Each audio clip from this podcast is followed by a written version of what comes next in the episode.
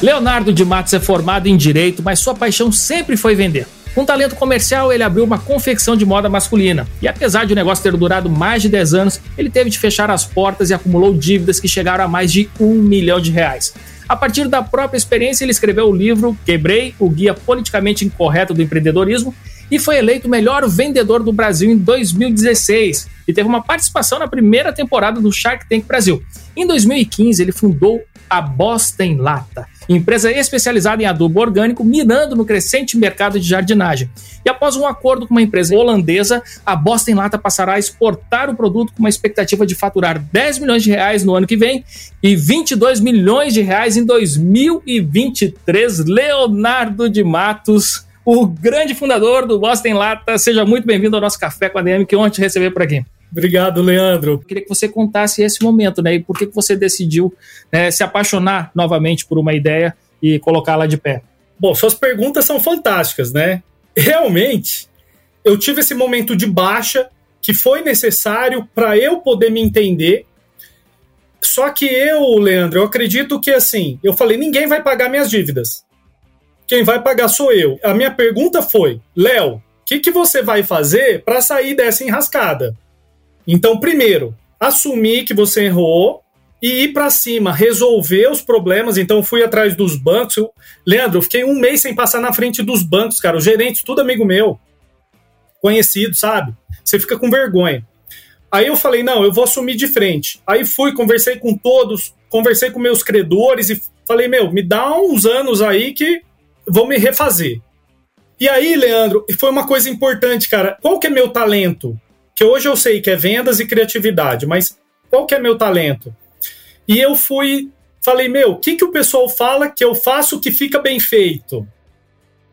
E aí eu falei, meu, vendas, né? Aí falei, então vamos voltar para as vendas, vamos fazer as coisas acontecer, porque eu falo, o vendedor nunca vai ficar sem emprego, porque sempre tem alguém querendo vender e sempre tem alguém precisando comprar. Então vamos para cima das vendas e aí foi assim que eu fui me refazendo. Voltei a colocar roupa no porta-mala do carro ainda. A gente foi para uma edícula, minha esposa ficou na produção e eu nas vendas e vai. E aí que a gente começa a se abrir, o coração começa a ficar energizado, foi quando o pessoal, meus clientes, pô, Léo, você vende até bosta em lata, você vende até fósforo queimado, você vende até avião pegando fogo. Aí eu falei, caramba, cara, eu vou criar um negócio chamado Bosta em Lata. Cara, é sério isso, cara? Surgiu um nome primeiro. É o nome. Essa empresa foi o nome primeiro. Tanto que a gente virou case na FGV e na Unesp.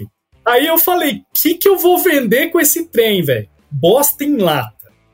Aí eu fiquei com isso na cabeça, falei para minha esposa no café da manhã, falei, amor, eu vou vender bosta em lata, você compraria? Ela falou, não.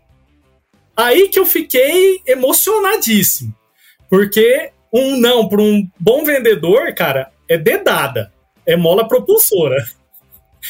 para mim, assim, eu recebi não, eu fico hashtag maguei, sabe? Só que por outro lado eu fico, hashtag, o que, que eu vou fazer pro, pelo sim? E aí eu comecei a.